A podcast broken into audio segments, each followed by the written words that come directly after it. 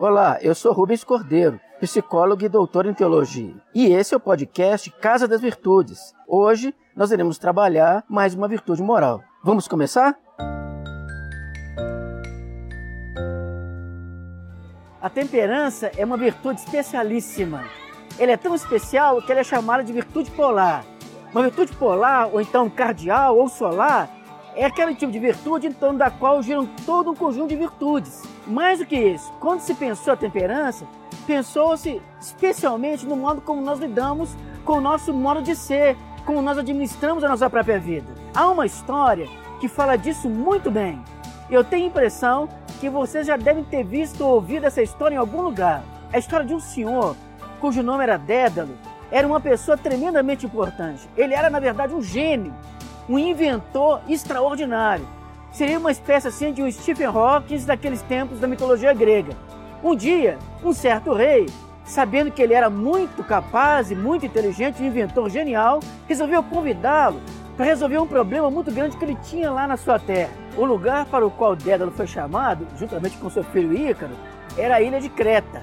Lá havia um problema terrível. Tratava-se de um monstro minotauro, metade corpo de um homem, metade corpo de touro, que causava grande destruição na cidade. Dédalo, ao ver o problema, pensou, avaliou e chegou à seguinte conclusão: criou um tremendo labirinto, a fera foi atraída para dentro do labirinto e ficou presa ali para sempre. O problema então foi resolvido. Quando Dédalo quis voltar para sua casa juntamente com seu filho, o rei não quis deixar que ele fosse, porque ele podia ficar ali para resolver outros tantos problemas. Como Dédalo resistiu, o rei aprisionou esse homem genial no alto de uma torre. Lá no alto da torre, ele percebeu que as aves do céu deixavam cair as suas penas no pátio daquela prisão. O que ele fez então? Juntou as penas, apanhou um pouco de cera que ele criou e disse para o filho dele: Eu vou fazer duas asas e nós vamos sair daqui voando. O filho achou a ideia genial, ele fez as asas e no dia apropriado eles voaram fugindo daquela prisão. Só que Dédalo avisou o filho: você precisa ter cuidado, não pode viajar muito perto do sol, porque o calor do sol vai derreter a cera das asas e nós podemos cair.